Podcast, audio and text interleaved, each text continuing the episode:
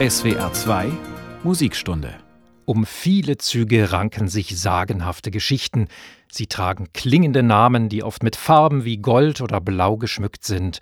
Und viele sind ganz einfach deswegen Legende, weil sie ein riesiges Land oder einen ganzen Kontinent durchqueren. Um diese besonderen Züge, die neben literarischer auch musikalische Geschichte geschrieben haben, aber auch um ein paar Mythen neben den luxuriösen Waggons, geht es in unserer vierten Folge. Bitte steigen Sie ein. Der Zug fährt jetzt ab. In der Lokkanzel sitzt Stefan Franzen.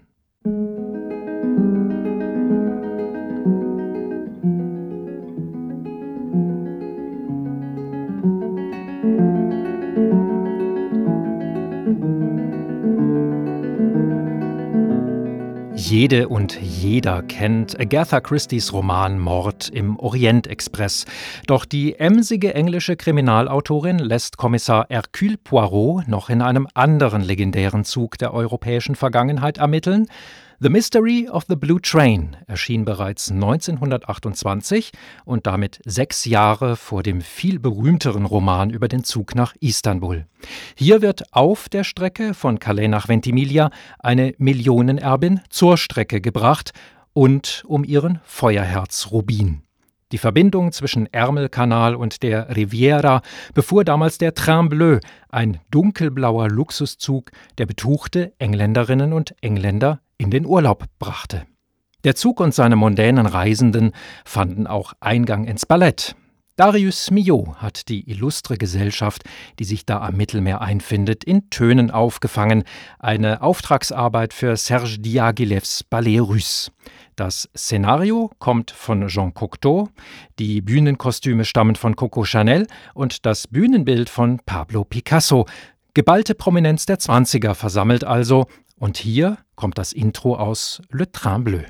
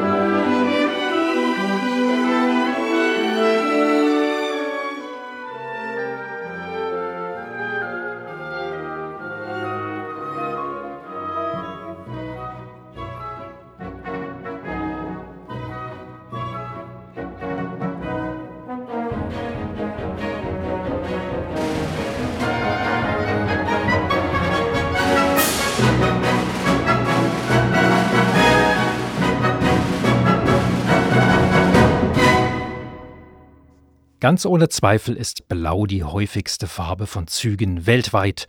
Von John Coltrane's Blue Train haben wir schon gehört, aber der blaue Zug ist auch im südlichen Amerika unterwegs, bei den Songschreibern Lo Borges und Ronaldo Bastos.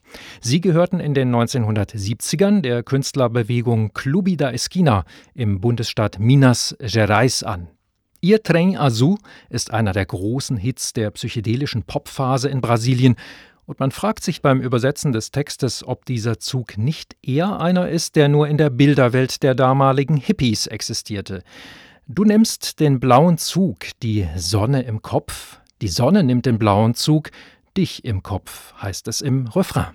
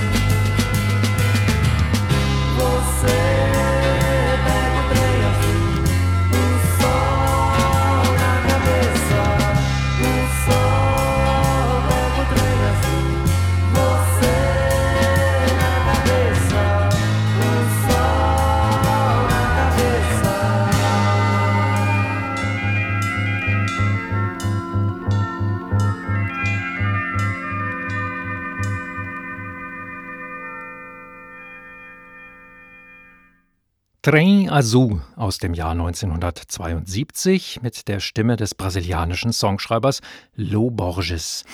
Für einen letzten blauen Zug bringe ich Sie wieder auf europäische Spurbreite, denn der italienische Pianist Guido Manusardi hat ihm eine wunderbare klingende Widmung geschrieben. Wir können davon ausgehen, dass Manusardi ziemlich häufig im Zug saß. Er tingelte durch Mittel-, Nord- und Südosteuropa bis er schließlich seine zweite Heimat in Schweden fand, dort mit dem Bassisten Sture Nordin und dem Drummer Al Heath ein Trio formte. Auf dem Cover seiner LP Blue Train ist eine Lok zu sehen, die durch eine Schneelandschaft braust. Es ist eine E110 der Deutschen Bundesbahn, die es ganz in Kobaltblau gab, oder wie hier in einer cremefarbenen Version mit blauem Streifen. Diese E110 zog in den 1950ern unter anderem den berühmten Rheingold, der schon im Dampfbetrieb seit den 20er Jahren zwischen Amsterdam und Basel verkehrte. Später fuhr er dann als TEE e von Huck von Holland aus und bekam mit dem Rheinpfeil noch einen Zugzwilling, der aber nach München abbog. Vielleicht ist Guido Manusardi ja mit beiden gefahren. Sein blusig angehauchtes Titelstück passt jedenfalls schön zu einer schaukelnden Fahrt entlang der Burgen und Felsen im Rheintal.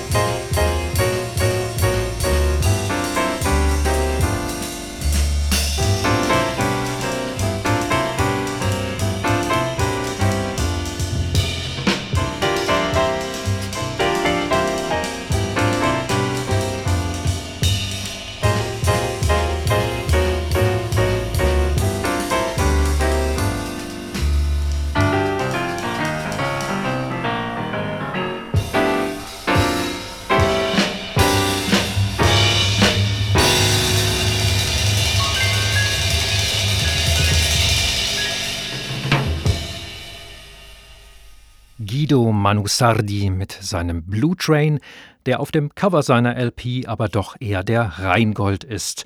Und Goldzüge haben ihre Spuren in der modernen Musikgeschichte gleich mehrfach hinterlassen.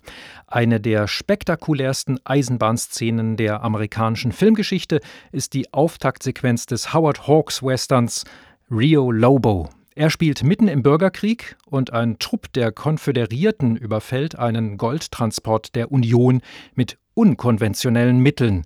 Zum Einsatz kommen Schmierfett, wilde Hornissen und jede Menge dicke Taue. Und wer hinter diesem Überfall steckt, darüber kann sich dann der Yankee-Offizier John McNally alias John Wayne den Kopf zerbrechen. Das wunderbare Gitarrenthema aus Rio Lobo hat Jerry Goldsmith komponiert.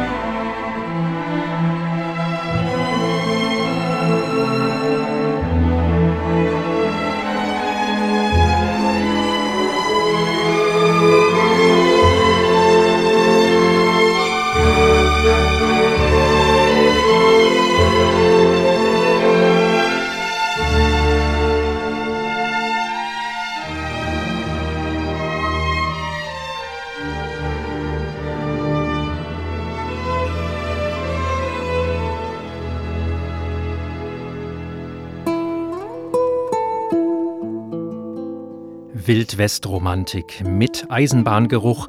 Das Titelstück aus Rio Lobo in der SWR 2 Musikstunde, die heute auf der Suche nach Eisenbahnlegenden und Mythen ist.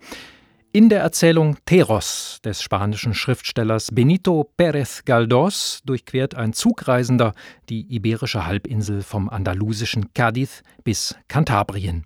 Als ständige Begleiterin rückt ihm eine nackte Frau mit bronzefarbenem Körper und goldenem Haar auf die Pelle. Eine Dame, die eine ungeheure Hitze ausstrahlt, sich exaltiert gebärdet und am 21. September plötzlich verschwindet.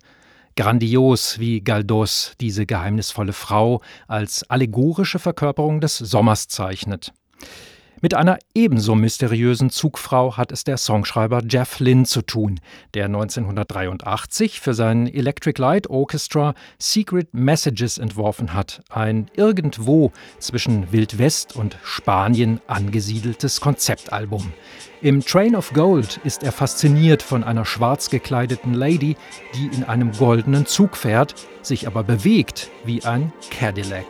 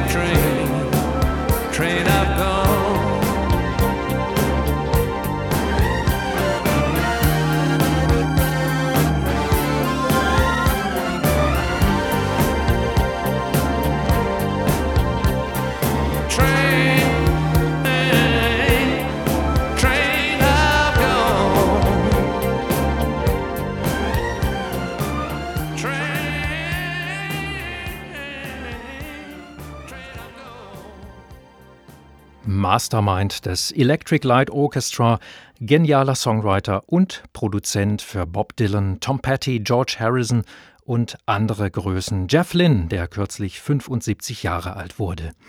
Von den goldenen Zügen jetzt zum Star der goldenen Eisenbahn-Ära schlechthin, dem legendenumrankten Orient-Express. Er war die Vision des Belgiers Georges Nagelmakers, dessen Vita Gerhard Rekel in seinem aktuellen Buch Monsieur Orient Express schön entfaltet. Mit der Gründung der Compagnie Internationale des Wagons-Lits baute er in den 1870ern zunächst ein Netz von Schlafwagenzügen in Mitteleuropa auf. Dann nutzte er das rasch wachsende Eisenbahnnetz auf dem Balkan, um ab 1888 schließlich eine Verbindung bis Konstantinopel anzubieten. Die Geschichte des Zuges aller Züge und seiner zahlreichen Zubringerlinien dauerte bis 2009, aber schon 1977 wurde die Direktverbindung nach Istanbul eingestellt. Als Kind sammelte ich in den 70ern eifrig Fahrpläne und musste im Faltblatt Der Zugbegleiter enttäuscht feststellen, dass die Endstation Bukarest war. Der legendäre Express brachte zu dieser Zeit vor allem unsere Gastarbeiter in ihre Heimat und er war notorisch unpünktlich. Musikalisch ranken sich einige Geschichten um diesen Train de Luxe. So nutzten ihn etwa Arthur Toscanini und Jascha Heifetz. Während des Aufenthalts in Wien absolvierte der Geiger angeblich eine psychotherapeutische Sitzung mit Sigmund Freud durchs offene Waggonfenster. Stefan Winter vom Münchner Label Winter und Winter hat die Fahrt des Orient Express musikalisch rekonstruiert. Er inszeniert im Finale, wie die Reisenden 1905 von einer Roma-Kapelle empfangen werden. Sie wird von einem Ensemble um den Klarinettisten Philipp Simeonow verkörpert. Danach geleitete man die Passagiere zu ihrer Unterkunft, dem Pera Palace, und in dem kann man heute noch in den einstigen Zimmern von prominenten und gekrönten Häuptern übernachten, wenn einen die achtspurige Stadtautobahn vor dem Fenster nicht schreckt.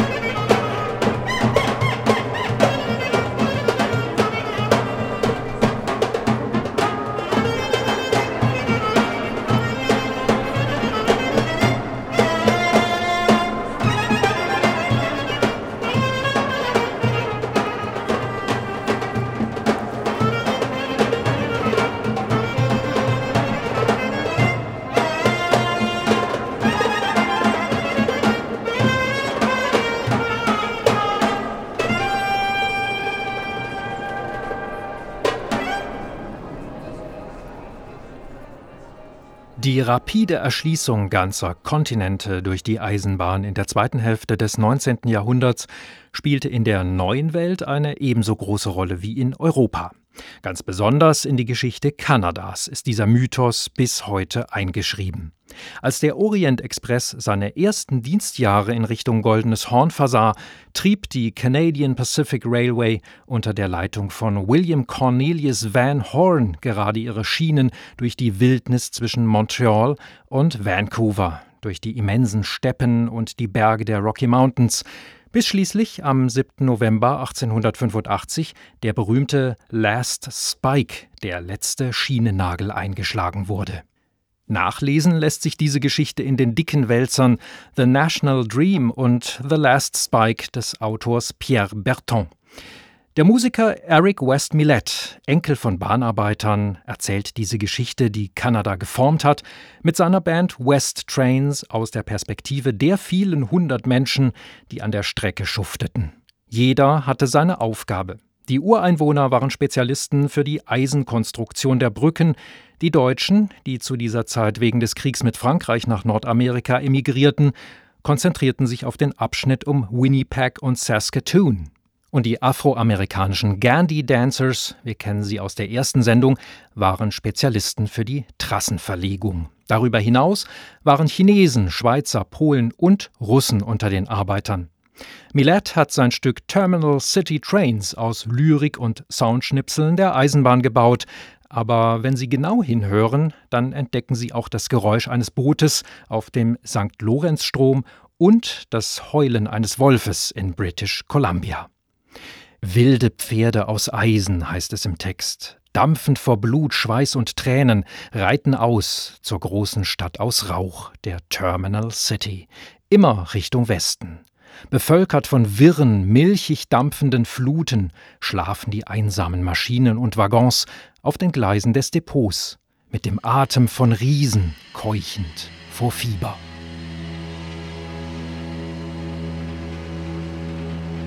Wild, wild iron horses, steaming blood, sweat, and tears.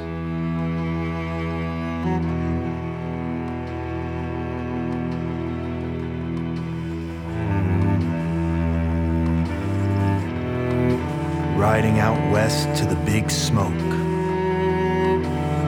Terminal City, westbound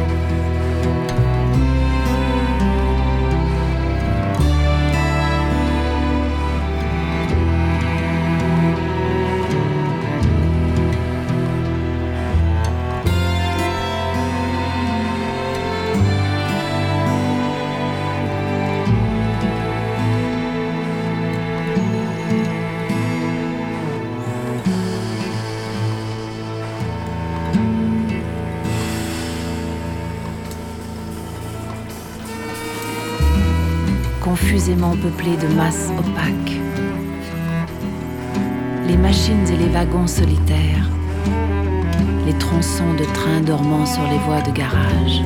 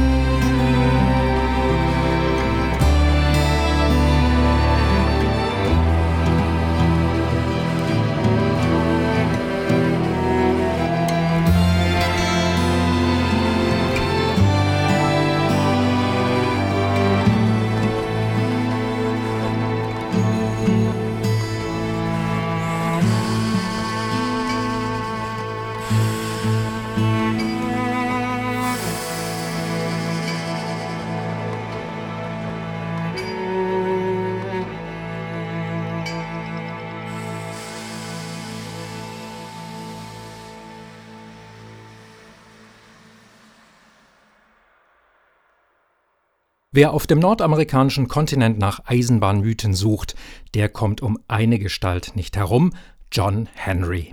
Ein afroamerikanischer Folksong erzählt seine Geschichte, die eng mit dem südlichen West Virginia und dem Bau der dortigen Chesapeake und Ohio Eisenbahnlinie verbunden ist.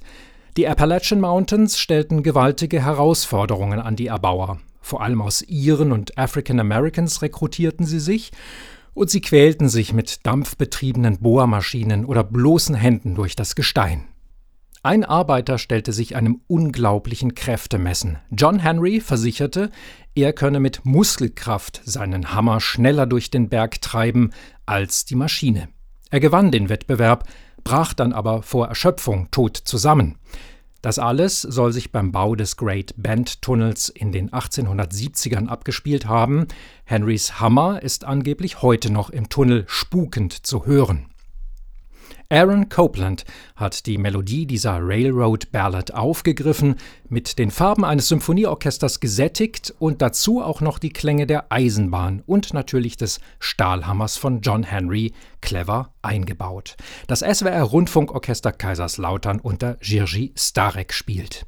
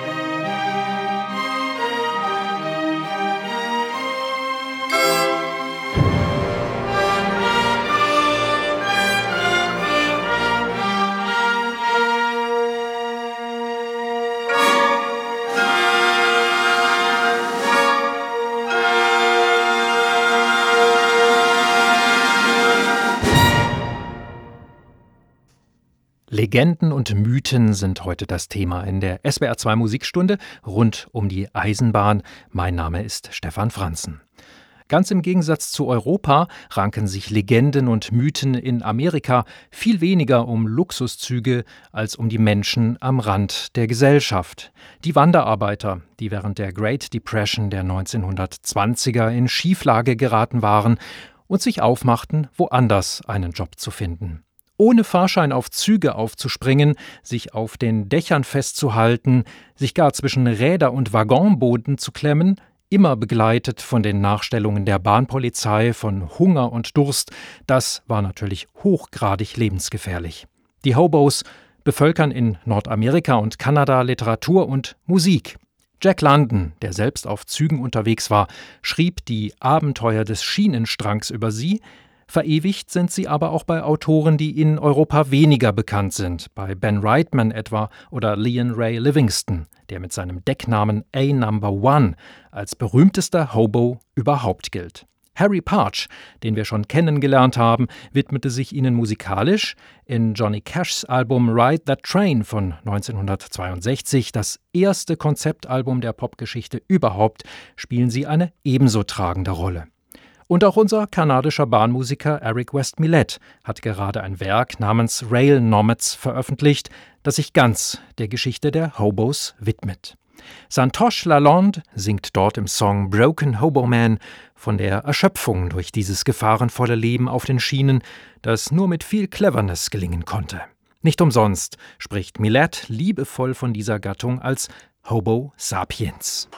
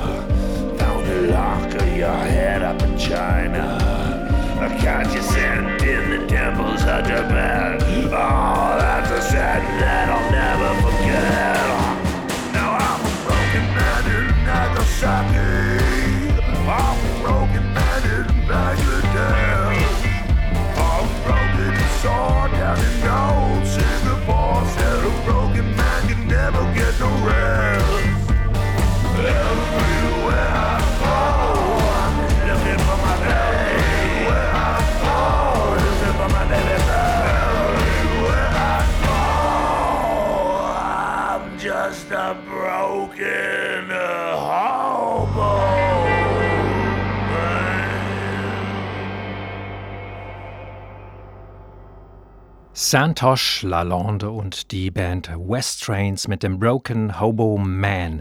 Aber auch auffällig viele Frauen, Female Tramps auf der Suche nach einem Leben jenseits der Konventionen, sind bis heute unter den modernen Hobos, die sich auf den Dieselzügen verstecken. In der modernen amerikanischen Popgeschichte dient der Hobo immer wieder als Motiv, manchmal verklärt, manchmal aber auch sehr lebensnah, wie bei Tom Waits. Er hat sein Songwriting genial mit der Welt der Tramps imprägniert. Einige von Ihnen werden vielleicht seinen berühmten Song Downtown Train kennen, doch sein Train-Song aus dem Soundtrack zu Frank's Wild Years, der geht mir zumindest viel, viel mehr unter die Haut.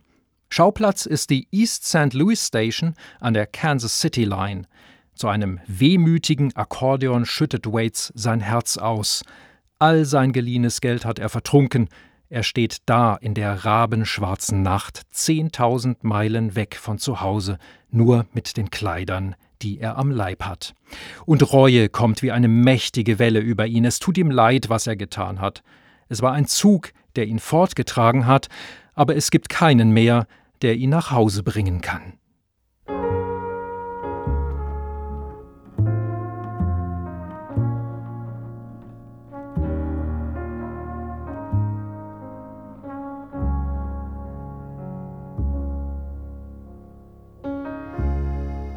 I broke down in East St. Louis, the Kansas City line. Drunk up all of my money that I borrow every time. And I fell down at the Derby. The night's as black as a crow. It was a that took me away from here. But a train can't bring me home. What made my dreams so hollow? Standing at the depot, a steeple full of swallows that could never ring the bell. And I've come 10,000 miles away. Not one thing to show. It was a train that took me away from here. But a train can bring me home.